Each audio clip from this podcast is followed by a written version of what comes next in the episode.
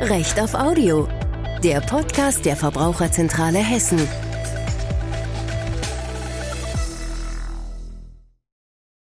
Stellt euch vor, ihr geht in eine Bäckerei, weil ihr Schokobrötchen haben wollt. Die sind aber leider ausverkauft. War nämlich gerade große Pause und die SchülerInnen sind eingefallen, haben sich eingedeckt und ihr geht leer aus. Aber die Bäckerei nimmt Vorbestellungen entgegen. Weiß zwar noch nicht so genau, wann sie wieder Schokobrötchen haben wird, aber ihr könnt ja schon mal welche bezahlen. Irgendwann gibt's bestimmt wieder welche. Irgendwann morgen, in einer Woche oder in einem Monat. Sie werden sich dann bei euch melden. Ich prognostiziere mal, ihr wundert euch ein bisschen und geht da wahrscheinlich eher nicht drauf ein. Und ich prognostiziere, bei einer Online-Bestellung habt ihr euch wahrscheinlich schon mal auf sowas eingelassen. Also ich auf jeden Fall. In unserer heutigen Folge wird es ziemlich praxisnah. Wir sprechen über Vorkasse. Auch wenn das heute oft anders geregelt wird, der Gesetzgeber hatte sich das eigentlich mal so gedacht. Ihr schließt einen Kaufvertrag, du schuldest den Preis und dein Gegenüber die Ware. Und zwar zeitgleich. Zug um Zug würde DB Cargo dazu twittern mit ein paar Güterzugfotos oder so. Do ut des würde der Papst dazu sagen, neben den Juris ja irgendwie der einzige, der manchmal noch Latein spricht. Warum ist das so? Natürlich, weil das normalerweise auch interessengerecht ist. Dein Gegenüber will seine Ware nicht abgeben, ohne das Geld zu bekommen, und du willst das Geld nicht geben, ohne die Ware zu bekommen. Ihr wollt euch nämlich eigentlich beide absichern. Deine Zahlung ist ja auch dein wichtigstes Druckmittel. Vielleicht hast du schon mal die Erfahrung gemacht, wie schnell ein defekter Internetanschluss repariert wird, wenn du androhst, dass du sonst deine Zahlung einstellen wirst. Und von wegen Internet. Für die einen ist das Internet Neuland, für die anderen rechtsfreier Raum. Da hat sich ja irgendwie eine ganz eigene Kultur für die Zahlung gebildet. Das Internet ist ja eigentlich Vorkasseland. Wir VerbraucherInnen dürfen erstmal den Geldbeutel aufmachen, ehe ein Unternehmen irgendwas verschickt. Das Ganze ist meist mehr oder weniger hübsch verpackt, sodass es uns nach Wahlfreiheit aussieht. Aber SEPA-Überweisung, PayPal, Kreditkarte, Sofortüberweisung, Klarna, whatever. Bei allem müssen wir den ersten Schritt machen. Bei allem werden wir erstmal unser Geld los. Und schlechte Nachricht, aber ihr werdet es euch schon gedacht haben, das darf so. Viele Regeln des Verbraucherrechts sind zwingend, da dürfen Firmen nicht von abweichen, aber der Zahlungszeitpunkt gehört nicht dazu. Deswegen dürfen Unternehmen sowas mit Vorkasse regeln und sie tun es dann halt auch, wenn sie niemand davon abhält. Jetzt kommen die VerteidigerInnen des Status quo und sagen, ja, das liegt natürlich am Versendungskauf. Logistisch ist es ja auch wirklich nicht ganz einfach, zwischen zwei abwesenden Parteien einen genau gleichzeitigen Austausch zu organisieren. Hier die Ware, da das Geld. Aber den Versandhandel, den gibt's nicht erst seit ein paar Jahren. Wenn man im Otto oder im Quelle-Katalog was bestellt hat, dann konnte man da nämlich durchaus auch mal per Rechnung zahlen. Und es kommt jetzt vielleicht ein bisschen überraschend, wenn man an Fintech denkt und Digitalisierung und so weiter und so fort. Aber für Verbraucherinnen ist tatsächlich diese altmodische Rechnung nach wie vor die Königin unter den Zahlungsmitteln. Denn euer wichtigstes Druckmittel, euer Geld, dürft ihr bei der Rechnung bis zum Schluss in der Hand halten. Ihr könnt dann ganz entspannt nach Eintreffen der Ware checken, ist alles in Ordnung. Und erst, wenn wirklich auch alles in Ordnung ist, könnt ihr überweisen. Falls irgendwas ist, wird die Gewährleistung sicherlich einfacher vor der Hand gehen. Wenn ihr noch nicht gezahlt habt, dann ist es immer ein motivierender Faktor.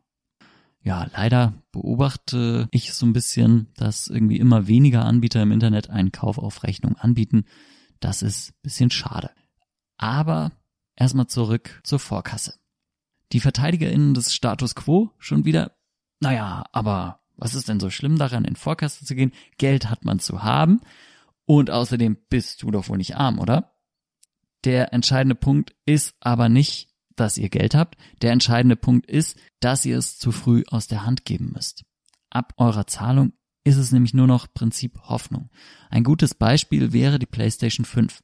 Ihr konntet sie in großer Zahl überall vorbestellen und damit sie dann rechtzeitig auch kommt, durftet ihr sie auch teilweise oder ganz vorab bezahlen. Jetzt waren einige Shops offenbar sehr, sehr optimistisch und haben einfach munter Bestellungen angenommen, ohne so genau zu wissen, wie sie überhaupt an die ganzen Konsolen kommen sollen. Dann ist es plötzlich November 2020, die PlayStation erscheint. Doch was ist das denn? Es gibt überhaupt nicht genügend PlayStations für alle. Ja, wer Pech hat, wartet jetzt auf die Konsole und ist seine 500 Euro dafür längst los. Und mancher Shop dann so, ja, Geduld ist eine Tugend, wart doch einfach noch ein bisschen ab. Der Shop hat natürlich gut reden, der hat seine Kohle ja schon bekommen und damit hat er ja schon alles erreicht, was er mit seinem Geschäft erreichen wollte. Ihr auf der anderen Seite, ihr bekommt dieses kleine süße Teilchen namens Insolvenzrisiko. Von nun an müsst ihr nämlich hoffen, dass euer Gegenüber nicht pleite geht, sonst ist ein Großteil eurer Kohle in den Ofen gewandert und verheizt worden.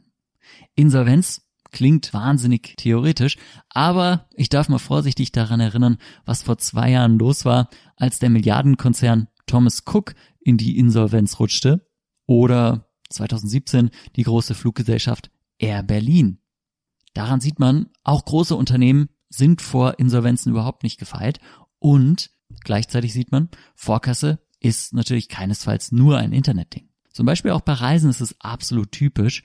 Für Pauschalreisen gibt es zwar die eine oder andere Regel, aber auch da ist es üblich, dass man erstmal sein Geld aus der Hand gibt, zum Beispiel normalerweise mit einer 20-prozentigen Anzahlung nach der Buchung und der Rest des Reisepreises wird dann üblicherweise so ungefähr 30 Tage vor Abreise fällig. Bei Familien kann es da ganz schnell um Tausende von Euros gehen und so eine Insolvenz ist äußerst nervig. Man kann sich das als so eine Art ja, WG-Küche vorstellen. Im Kühlschrank äh, liegt das, was übrig ist vom Pizzabacken gestern, Schrägstrich einer Firma, die pleite gegangen ist. Und die Reste, die sind immer ein bisschen zu wenig für alle, sonst wäre die Firma ja nicht pleite gegangen. Jetzt wäre natürlich ideal, wenn die kalte Pizza gleichmäßig verteilt werden würde. Und so hat sich das der Gesetzgeber, Schrägstrich die Person, die den Putzplan macht, auch mal gedacht. Aber das Problem ist in der WG wie im Insolvenzverfahren. Wir als VerbraucherInnen sind quasi immer die, die nach einem harten Tag als allerletzte nach Hause kommen. Wir haben uns schon den ganzen Tag auf so ein paar Stücke Pizza gefreut, doch, was ist das denn? Der Malte hatte Kopfschmerzen und ließ die Uni ausfallen und nebenbei hat er alle Reste weggefuttert. Die brauchte er als solide Grundlage fürs Vorglühen und wir finden nur noch ein Stück, das er übersehen hatte. Was so ungefähr drei bis fünf Prozent der ursprünglichen Pizzareste war. Jetzt kann man eigentlich nur noch darauf hoffen, dass wir nicht dringend auf die Pizza, Schrägstrich unser Geld angewiesen waren Warum das im Einzelnen genauso abläuft, sprengt wahrscheinlich ein bisschen den Rahmen, wird sehr theoretisch und ich bin auch absolut kein Insolvenzrechtler. Aber wir VerbraucherInnen schauen bei Insolvenzen schnell in die Röhre, weil InvestorInnen sich immer rechtzeitig Sicherheiten geben lassen. Grundstücke und so weiter, um ihre Schäden in einer möglichen Insolvenz klein zu halten. Und für unsere PlayStation 5 bietet uns natürlich kein Onlineshop dieser Welt sein Grundstück als Sicherheit an. Und eine Firma muss ja nicht mal insolvent sein. Es reicht ja schon, wenn sie nicht mehr ans Telefon geht oder auf E-Mails antwortet. Auch das kam ja oft genug vor in der Pandemie. Wenn ihr bloß einen Flug bucht, müsst ihr den normalerweise, anders als bei der Pauschalreise, sogar 100 Prozent sofort zahlen. Auch wenn er vielleicht erst in ein paar Monaten stattfindet. Und die Tausende von Euro für euren Flug, die sind dann erstmal weg. Auch da fehlt jetzt halt das Druckmittel. Ihr müsst eurer Kohle hinterherlaufen, wenn der Flug ausfiel. Bei mindestens einer Airline hätte es sogar automatische Erstattungssysteme gegeben und die wurden in der Pandemie quasi einfach deaktiviert.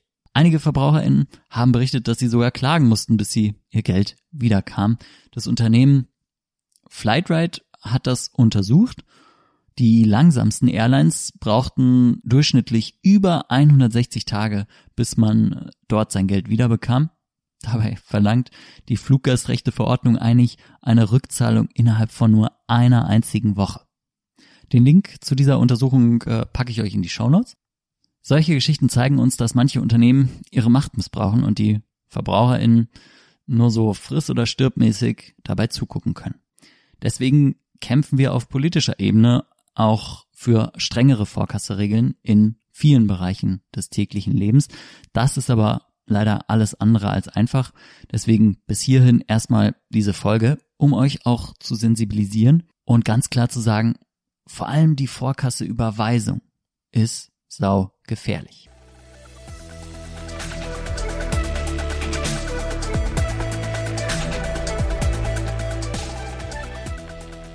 Im Grunde gibt's einen ganzen Haufen von Scams und Betrügereien, die immer nur darauf basieren, erstmal Geld zu kassieren und sich damit aus dem Staub zu machen. Die Fake-Shops, bei denen ihr mega günstige Ware bestellen könnt, gegen Vorkasseüberweisung? Der ganze Scam wäre einfach völlig unmöglich, wenn ihr per Rechnung zahlen könntet. Dann müssten die Kriminellen sich da was anderes überlegen. Und auch bei Wohnungsinseraten oder Kleinanzeigen gibt es immer mal wieder Scams, die darin bestehen, dass ihr erstmal irgendwas überweisen sollt, Geld, an das ihr nie wieder rankommt. Schließlich gibt's ein Geschäftsmodell, was ohne Vorkasseüberweisung auch schlicht einfach nicht existieren würde. Sowas wie mein persönlicher Erzfeind, der Scam mit den Führungszeugnissen, über den habe ich in Folge 8 schon mal etwas länger gesprochen. Quintessenz dieser Folge war, ein Führungszeugnis gibt's online zwar eigentlich nur auf der Website des Bundesamtes für Justiz, aber es gibt eine Menge Scams, die euch per Vorkasse 13 Euro aus den Rippen leiern und dann einen wertlosen PDF-Ratgeber liefern, in dem steht, dass ein Führungszeugnis nur beim Bundesamt erhältlich ist. Und diese Scams hoffen dann darauf, dass ihr quasi zu faul seid, diese 13 Euro euch wiederzuholen. Und um das klar zu sagen, es gäbe da sicherlich oft Mittel und Wege, aber die bestehen dann teilweise auch darin, rechtliche Schritte einzuleiten gegen diese Führungszeugnis-Scams. Und das ist bei einem Streitwert von 13 Euro finanziell schnell unverhältnismäßig. Die Scammer verdienen also an eurem rationalen Desinteresse daran, dass es für euch ja die rationale Entscheidung ist, manchmal den 13 Euro einfach nicht hinterherzulaufen. Wohl denen, die noch nicht gezahlt haben, denn denen müssten die Scammer jetzt hinterherlaufen. Und das werden sie vermutlich nicht tun. Deswegen verlangen die eben immer Vorkasseüberweisung. Wenn ihr euch schützen wollt, dann vermeidet die Vorkasseüberweisung. Und damit sind wir jetzt ja irgendwie so ein bisschen im Service-Teil angekommen. Hier jetzt also noch ein paar Tipps, was ihr mit diesen ja etwas negativen Informationen über die Vorkasse eigentlich machen könnt. Ihr selbst könnt euch im Wesentlichen den Gefallen tun und gut auf die Zahlmethode achten. Ich glaube eigentlich, ihr könnt es euch zur persönlichen Regel machen, im Internet niemals per Vorkasseüberweisung zu zahlen. Wenn es angeboten wird, wenn es geht, dann zahlt eben am besten mit Rechnung. Wie gesagt, das ist so ein bisschen die Königin unter den Bezahlmethoden, jedenfalls die für VerbraucherInnen aus unserer Sicht eigentlich am besten geeignete. Da könnt ihr eben erst euer Geld überweisen, wenn ihr seht, dass wirklich auch alles okay ist. Die nächstbeste Lösung wäre die SEPA-Lastschrift. Das ist auch so ein Ding aus der gefühlten Steinzeit. Und das ist ein bisschen zu Unrecht auch aus der Mode gekommen. Da zieht das Unternehmen euch die Kohle vom Girokonto. Das fühlt sich auf den ersten Blick vielleicht nicht ganz so super an. Damit habe ich am Anfang auch mal so ein bisschen gestruggelt. Aber ihr allein habt die Möglichkeit, diese Abbuchung acht Wochen lang zurückzubuchen. Und das kann natürlich ein echter Trumpf sein. Da redet euch anders als beim PayPal Käuferschutz oder eurer Kreditkarte niemand rein. Ihr selbst drückt auf den Knopf Zurückbuchung und gesetzlich muss die Bank das anbieten. Also ist die Lastschrift quasi sowas, ja, wie die Eintrachtfrauen im DFB-Pokal, immerhin zweiter Platz. Auf einem geteilten dritten Platz sind alle Zahlmethoden, die sowas wie Käuferschutz bieten. Also Käuferschutz heißt das bei PayPal bei der Kreditkarte gibt sowas ähnliches, da nennt man das Chargeback-Verfahren. Käuferschutz und Chargeback, das sind Tools, die eure Zahlung absichern. Ihr habt keine Ware bekommen, ja, dann könnt ihr PayPal oder euer Kreditkartenunternehmen einschalten und könnt euch von denen helfen lassen. Das funktioniert meistens auch ganz gut und deswegen haben Fake-Shops niemals eine funktionierende Kreditkartenzahlung. Im Zweifelsfall zeigt die Seite zwar an, dass man mit Kreditkarte zahlen kann, aber wenn ihr es versucht, dann bekommt ihr irgendeine komische Fehlermeldung. Bevor ihr euch jetzt aber auf solchen Schutz zu sehr verlasst, solltet ihr auf jeden Fall einen Blick in die Bedingungen werfen. Denn bei PayPal gilt der Käuferschutz zum Beispiel, wenn ein Artikel erheblich von der Artikelbeschreibung des Verkäufers abweicht. Aber was ist eigentlich erheblich? Das ist und bleibt ja Auslegungssache. Und dann kann es euch im schlimmsten Fall passieren, dass ihr euch statt mit dem Online-Shop einfach nur noch mit PayPal streitet, ob wir jetzt hier eine erhebliche Abweichung haben vom Beschreibungstext oder nicht. Und beim Chargeback-Verfahren bei der Kreditkarte, das ist in vielen Fällen auch nicht schlecht, steht in den Bedingungen interessanterweise, dass ihr da gar keinen Rechtsanspruch drauf habt. Was auch immer das im Detail heißt. Wenn es hart auf hart kommt, dann könnte es also durchaus sein, dass sie da vielleicht auch mal auf Granit beißt. Aber, um das nochmal ganz klar zu sagen, es ist alles besser als Vorkasseüberweisung. Bitte seid extrem vorsichtig damit, mit Überweisung, Vorkasse, irgendwas im Internet zu zahlen. Ach so, und wenn jemand Zahlung per Gutschein von euch verlangt, dann rennt einfach nur. Rennt so schnell ihr könnt. Das ist ein absolutes Alarmzeichen, wenn ihr irgendwas in, was weiß ich, Amazon oder Steam Gutscheinen zahlen sollt. Wer auch immer euch das vorschlägt, hat zumindest 90 Prozent irgendeinen kriminellen Scheiß mit euch vor. Diese Gutscheine, die haben den Vorteil, dass die nicht gut nachverfolgbar sind und deswegen sehr, sehr gerne von Kriminellen genutzt werden um da eben schnell an euer Geld zu kommen, das zu nutzen und sich sofort über alle Berge zu machen. Also auch überhaupt keine gute Idee, irgendwas im Internet mit irgendwelchen Gutscheinen zu zahlen. Jedenfalls, wenn euch die VerkäuferInnen explizit dazu auffordern, mit Gutscheinen zu zahlen.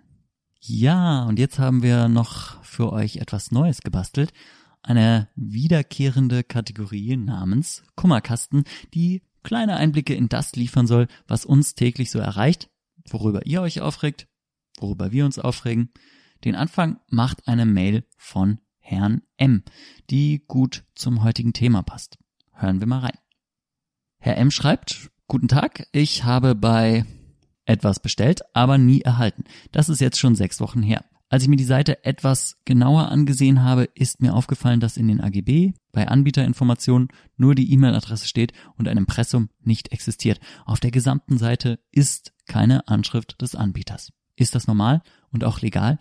Was kann ich tun, um mein Geld wieder zurückzuhalten? Mit freundlichen Grüßen, Herr M. Ja, leider echt schwierig. Normal ist das nicht, legal ist das erst recht nicht. Es gibt die Impressumspflicht, alle gewerblichen Angebote im Internet brauchen ein Impressum, in dem steht, wer hinter einer Seite steht. Aber was macht man jetzt damit? Kann ich irgendwie mein Geld zurückerhalten, fragt Herr M. Das klingt mir sehr nach Vorkasseüberweisung. Ja, Vorkasseüberweisung, die ist leider in der Regel weg. Deswegen habe ich euch hier in dieser Folge jetzt schon verschiedentlich davor gewarnt, mit Vorkasseüberweisung zu zahlen. Es gibt nur ein sehr, sehr, sehr, sehr, sehr kleines Zeitfenster zur Rückgängigmachung einer Überweisungszahlung. Im Zweifel müsstet ihr da sofort die Bank kontaktieren und versuchen, das irgendwie noch rückgängig zu machen. Da wir hier ja von sechs Wochen gehört haben, in der Herr M auf seine Ware gewartet hat, gehe ich davon aus, dass das viel zu spät ist. Da wird man wahrscheinlich nicht mehr an sein Geld rankommen. Was bleibt Herrn M jetzt noch? Vor allem die Strafanzeige bei der Polizei oder Staatsanwaltschaft. Das geht in vielen Bundesländern auch online. Den Link für Hessen findet ihr in den Show Notes. Das hilft zwar nicht direkt dabei, verlorenes Geld zurückzuerlangen, aber es trägt hoffentlich dazu bei, dass die Kriminellen eines Tages gestoppt werden und nicht noch zahlreiche weitere VerbraucherInnen schädigen. Und Herr M macht es ja völlig richtig, er erwähnt das Impressum. Ja, und das ist dann vielleicht die zweite Regel, die ihr euch selbst zurechtlegen könnt für einigermaßen sichere Käufe im Internet. Wenn ihr bei einer neuen Seite, bei einem neuen Anbieter irgendwo zum allerersten Mal was kauft, dann solltet ihr immer einen kurzen Blick ins Impressum werfen, ist es überhaupt vorhanden und sind da auch vollständige Informationen enthalten. Wenigstens die Anschrift, eine E-Mail-Adresse und eine Telefonnummer sind eigentlich Pflicht. Das ist eben ganz wichtig, dass man weiß, ähm, an wen man sich im Problemfall auch wenden kann. Ohne Impressum ist eine Seite sicherlich nicht seriös. Das gilt auch für ausländische Anbieter. Auch für ausländische Anbieter gibt es eine Impressumspflicht und deswegen kann man schon davon ausgehen, wenn eine Seite kein richtiges Impressum hat, dann ist da irgendwas faul. Und damit war es dann eigentlich auch für heute Recht auf Audio. Wenn es euch gefallen hat, dann lasst ein Abo da und sagt es weiter. Ansonsten Fragen, Anregungen und Kritik gerne natürlich weiterhin auch per Mail an podcast.verbraucherzentrale-hessen.de und damit machen wir den Deckel drauf. Vielen Dank für euer Interesse. Bis zum nächsten Mal. Mein Name ist Kai. Auf Wiederhören.